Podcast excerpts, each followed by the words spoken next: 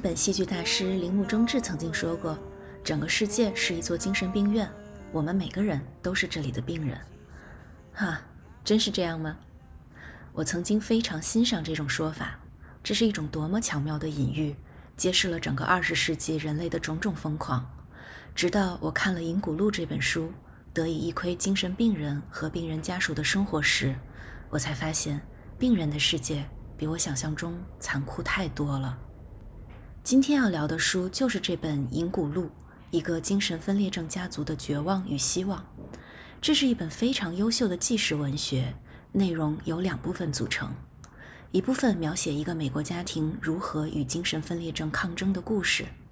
这个部分非常精彩，作者的笔触冷静克制，但会让人忍不住不停看下去，急切地想知道每个人最后的命运。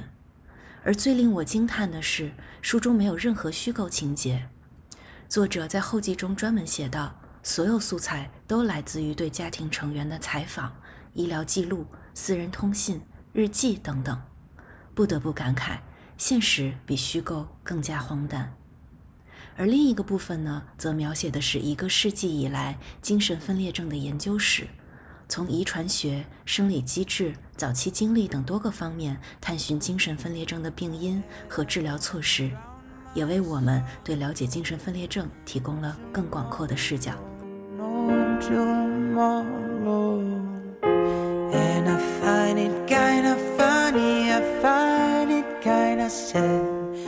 故事要从咪咪和多恩这对恩爱夫妻说起。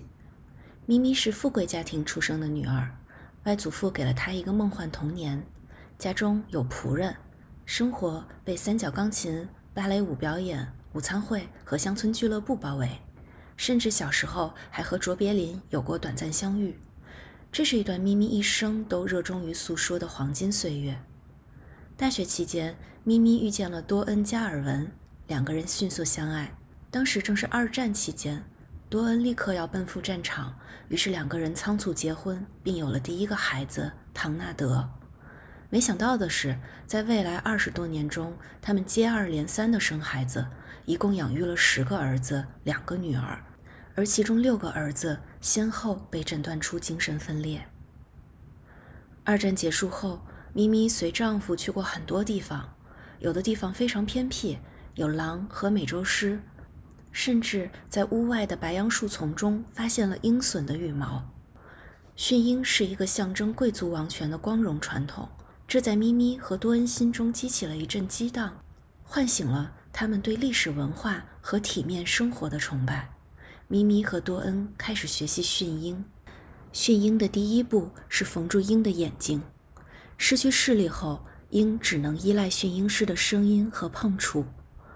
驯服这种鸟非常残忍，很消耗体力，但只要坚持下来，投入精力并训练有方，总会有收获。终于，咪咪和多恩驯服了第一只鹰隼，然后有了第二只、第三只。在未来很多年里，多恩甚至成了空军学院的驯鹰老师，并在各大重要庆典中表演驯鹰。他们经常想。驯鹰和抚养一个孩子没有什么两样，而咪咪在封住鹰隼眼睛的漫长岁月里，也无数次闭上了自己的眼睛。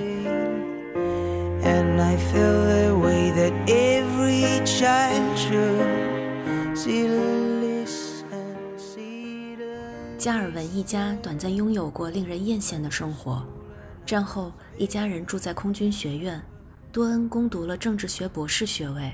在战后一直做当地的文化联合会主席，一家人经常世界各地旅行、演说、组织捐款、结识各路名流。而家庭生活呢，则被咪咪照顾得非常好。虽然孩子很多，但一切都看似井井有条。咪咪每一周啊，都采购两次生活用品，每次都会买回二十点五加仑的牛奶，也就是将近七十八升的牛奶，还有五盒麦片、四盒长面包等等。而每天晚上呢，都会做十几个人的晚餐。晚饭后会让孩子们下象棋、练琴、做功课。到了深夜，咪咪还会要洗衣服、叠尿布，可以说是个女战士了。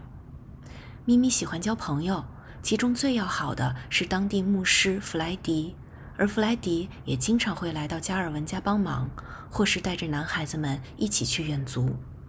但还是有管不过来的时候，比如家里的男孩子们经常打架，兄弟们互相打得鼻青脸肿。其中最凶狠的是大儿子唐纳德。起初，咪咪和多恩并没有在意，只是觉得这不过就是兄弟间的游戏而已。但游戏经常会升级。唐纳德会让两个弟弟按住某个弟弟，让大家轮流打，并且发出命令：如果打得不够狠，你就是下一个挨揍的人。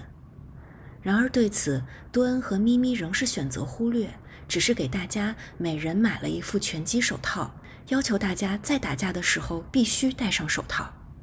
那几年间，年幼的弟弟们甚至不敢和大哥唐纳德单独待在家里。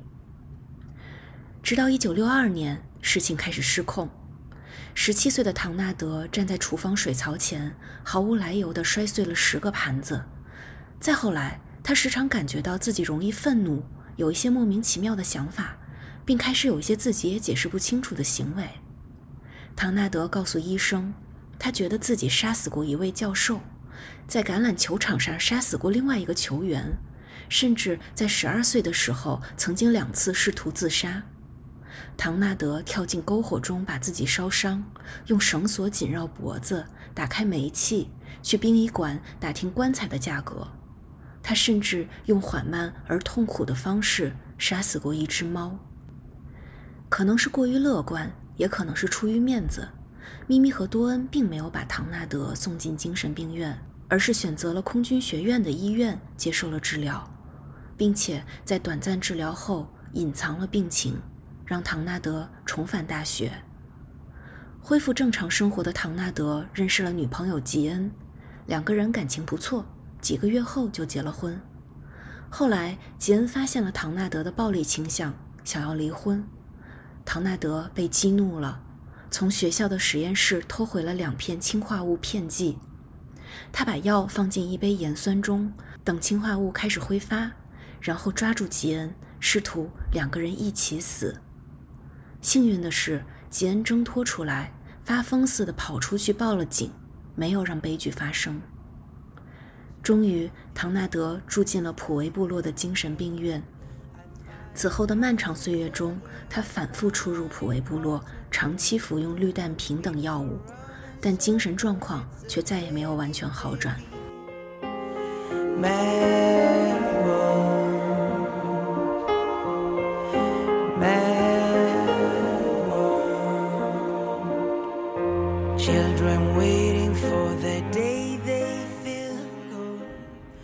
唐纳德发病初期，咪咪和多恩还曾试图维持一家人看似体面的生活，并天真的相信一切都会好起来。但没料到，唐纳德仅仅只是个开始。接下来的时间里，儿子们接二连三的发病。在唐纳德发病后，老二吉姆成了孩子们的老大，同样暴力易怒。吉姆在二十一岁时和凯西结婚，生了一个儿子。但婚后的第二年就开始因为自虐、幻听等问题开始接受精神治疗。五十四岁的时候，吉姆因为常年服用精神类药物导致心衰而去世。老四布莱恩，家中最帅气、最有才华的男孩，甚至有一个自己的摇滚乐队。但布莱恩从小就个性阴郁，喜欢讨论死亡，喜欢吸食致幻剂。但这些在当时并没有引起家人的过多关注。然而，终于在某一个下午，布莱恩枪杀了刚刚和自己分手的女友，并且自杀身亡。老九马特十分安静温柔，喜欢制陶、冰球。青少年时期有过两次脑部受伤。十八岁的时候，突然在朋友家脱光衣服，之后被确诊精神分裂。老十，也就是加尔文家最小的男孩比特，十四岁的时候目睹了父亲中风，之后经常偷东西、纵火，最后也被确诊精神分裂。比特发病后，第七个儿子乔向医生坦言自己也有类似的症状。乔成年后在机场开燃料卡车，终于在某一次升职被拒后发病。五十三岁的时候，乔同样因为精神药物导致心衰而去世。十二个孩子，六个发病，而剩下的六个则在恐惧中长大，战战兢兢地等待下一个发病的会不会是自己。在所有健康的孩子们中，两个女儿的故事尤其让人揪心。作为家中最小的两个孩子，两个姑娘从小被哥哥们当成玩具般欺负。更可怕的是，两人都被老二吉姆常年性侵，从十岁左右一直持续到青春期。女孩们不敢告诉妈妈，因为妈妈总是更加关注生病的哥哥们。大女儿玛格丽特在十四岁时被送往朋友一家寄养，当时唐纳德和吉姆都已经疯了，布莱恩也自杀了。咪咪终于隐藏不住自己的绝望，在和朋友南希打电话的时候痛哭，诉说了这些年家里的遭遇。南希非常够朋友，立刻说：“你送一个女儿来我家，我来帮你抚养她。”于是玛格丽特从此逃离了这个家。而小女儿玛丽则没有这么幸运，她继续留在这个不正常的家中。她比唐纳德整整小二十岁，从她记事起。唐纳德就整天披着一条红棕色的床单，在家里胡言乱语。玛丽很羡慕姐姐，渴望着有一天也能走出这个家。终于在十三岁的时候，玛丽考进了一所寄宿中学，从此她改名林赛，开始了新的生活。林赛在成年后，曾经和咪咪敞开心扉，坦言自己小时候被吉姆性侵过，但咪咪的反应令他诧异。咪咪说，在他自己小时候也经历过相同的事情。咪咪曾经经历过继父的性侵。此时，林赛才明白，咪咪的童年并非像他一直反复诉说的那般美好。而同时，林赛也觉得愤怒，在他需要咪咪站在他这边时，咪咪却用另一个故事绕了过去，不给他任何讨论吉姆行为的机会。又一次的。母亲选择站在了患病的孩子那一边，而忽略了健康孩子的痛苦。尽管一次次受到伤害，林赛始终没有放弃家人。成年后，林赛开了一家市场活动公司，结婚生子，过上了很不错的生活。但他不想仅仅做一个侥幸逃脱者，于是常年关照生病哥哥们的生活，甚至一度成为了比特的法定监护人。林赛希望能为哥哥们找到更有效的治疗方式，然而收效甚微。为什么家中会有这么多人生病呢？咪咪一直以来都把原因归咎于多恩，因为多恩在战后曾患 PTSD，并且常年有间歇性的抑郁，甚至在生命的最后几年里需要定期接受电击治疗，以保证情绪的稳定。然而，当唐纳德已经五十多岁了，有一天，他突然告诉咪咪，自己小时候被牧师弗莱迪性侵过，就是那个当咪咪忙不过来时，经常来家里帮忙照顾孩子们的弗莱迪。起初，咪咪不确定这是不是唐纳德的疯话，直到多方打听之后才知道，除了加尔文一家，弗莱迪还曾经性侵过很多别的男孩，但最终也都是私了解决了。咪咪既震惊又自责，自己本该保护好孩子们，却把魔鬼带到了家中。如果不是当年自己和弗莱迪走得那么近，唐纳德一定不会遭受到这种事情，可能也不会发疯。性侵会是孩子们发疯的原因吗？这似乎说得通。唐纳德幼年遭受性侵，于是暴力对待自己的弟弟，而被暴力对待的吉姆又性侵自己的妹妹。这场瘟疫般的灾难似乎找到了源头，然而大家内心都清楚，这不过是一种主观猜测。同样遭受性侵的女儿们并没有发病，童年经历并不能完全解释这一切。Happy birthday, Happy birthday, and I feel 在儿子们连续发病的这些年里，咪咪和多恩能够寻求的帮助十分有限。在当时，精神分裂症的研究和治疗仍处于各门派混战的阶段。早期治疗精神分裂的手段非常残暴，包括被迫服用可卡因、吸入二氧化碳或高浓度的氧气，甚至还会切除病人的额叶。在这里呢，可以简单插播一下额叶切除术。最早，这是在黑猩猩身上的一项实验。研究人员发现，当损毁大脑额叶后，原本暴躁的黑猩猩性情大变，变得极其温柔听话。葡萄牙的神经科医生埃加斯莫尼兹听说了这项实验后，受到了启发，并在精神病人身上实验了这项手术。结果啊，实验的二十位病人都活了下来，并基本没有了之前的癫狂、暴躁、抑郁等症状。于是，莫尼兹下结论说，额叶切除术是一种安全、简单的手术，很可能是一项可以高效治疗精神障碍的外科手术，并以此项发现获得了一九四九年的诺贝尔医学奖。额叶切除术非常残忍，但做起来却很简单。只需要先将病人重度电击至麻痹，把破冰锥从眼球上方刺入，再搅动破冰锥，额叶便被损毁了。由于实施成本低，再加上医生的大力推广，这项手术一度在全球范围内大受欢迎。手术对象也从重度精神病患者扩大到了其他人群，情绪障碍、厌食、智力低下。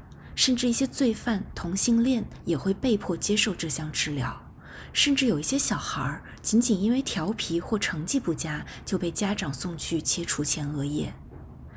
失去额叶的病人虽然不再有明显的精神症状，但由于高级思维被破坏，终身都温顺、沉闷、冷漠，如同行尸走肉一般。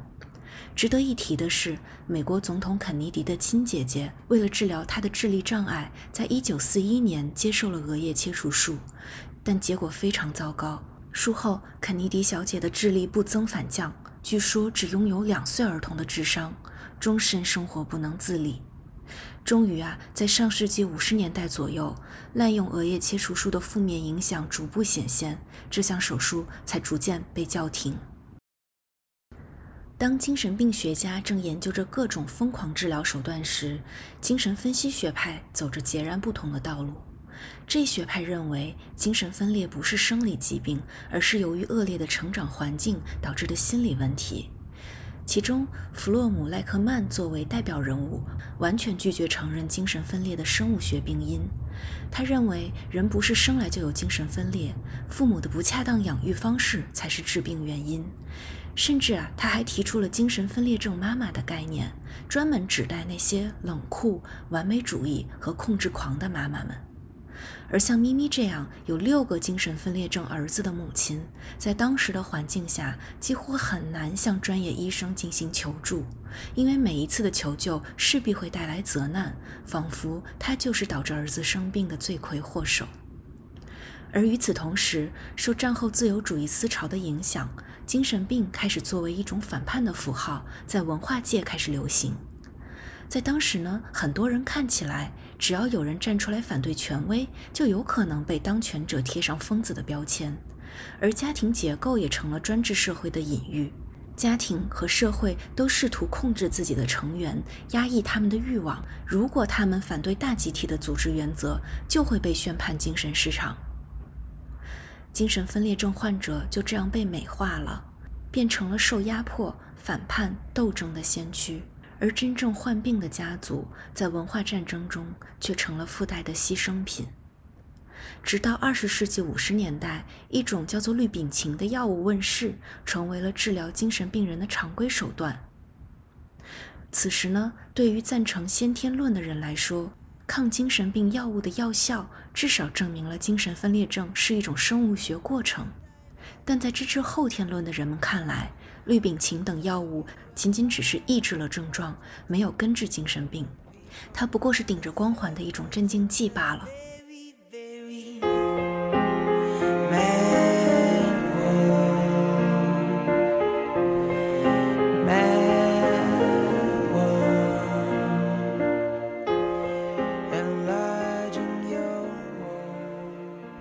书中有两位研究者的经历让我印象尤其深刻。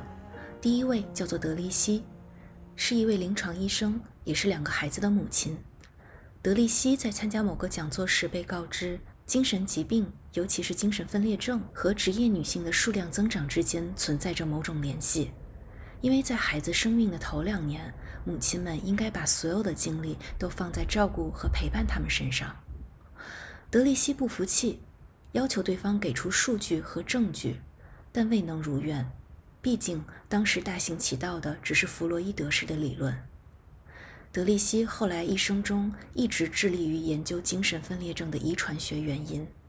他听说了加尔文一家的情况，惊奇地发现这就是理想的研究对象：基因来源相同，有一定的变化和组合，而且患病的孩子足够多。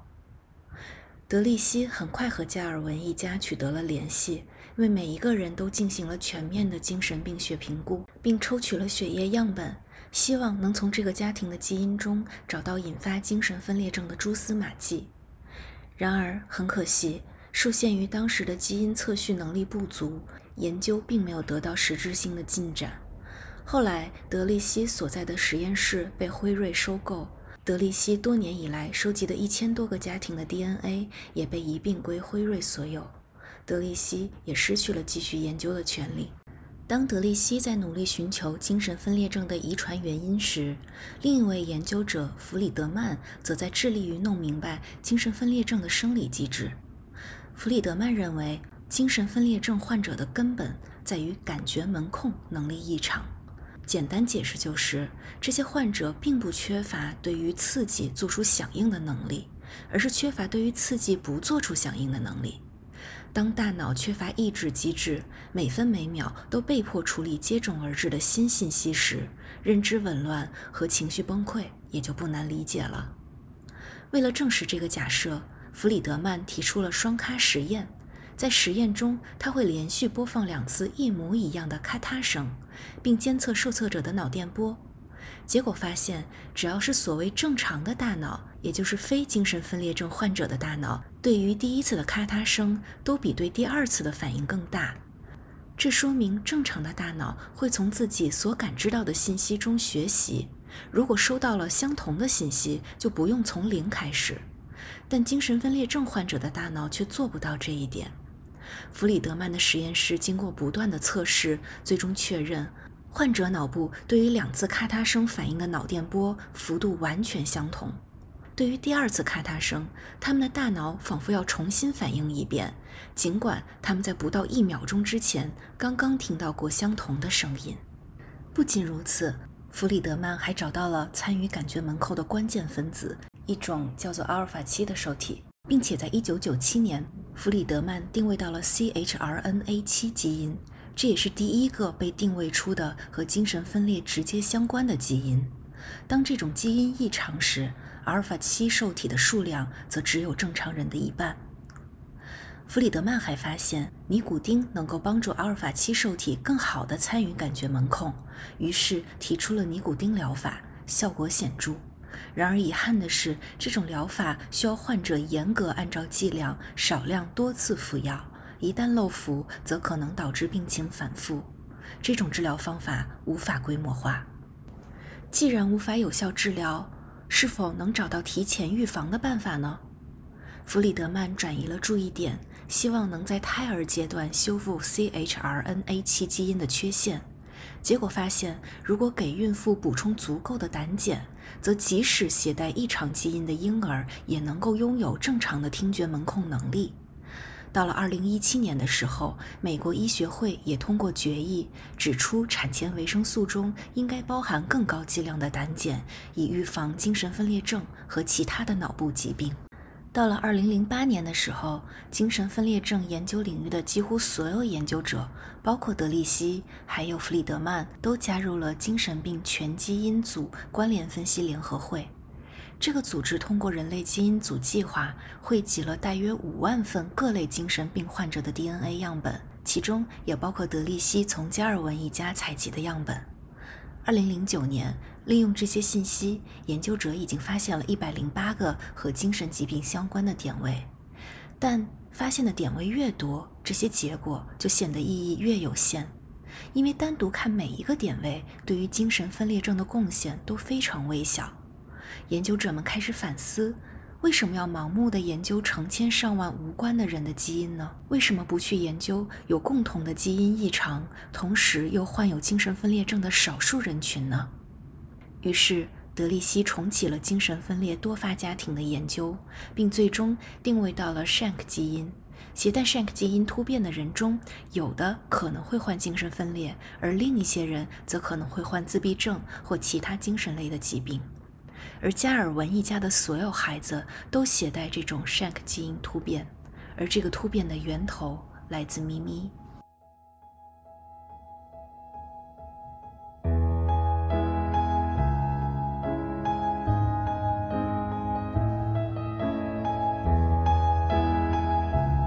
在经历了漫长的等待后，加尔文一家终于知道了折磨着全家人的精神分裂症的缘由到底在哪里。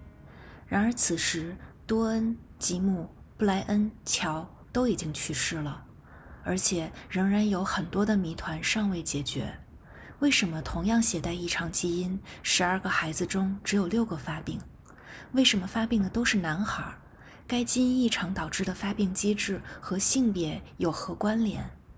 又或者，是否多恩那边的某个基因和 Shank 基因异常的共同作用才会导致最终发病？研究仍在继续。此时，林赛的女儿凯特也已经长大成人，并且以实习生的身份进入了弗里德曼研究所，这个拥有着他全家人基因样本，并且保存了多恩大脑的研究所。或许有一天，凯特将有机会着手研究外祖父的大脑，找到最终的答案。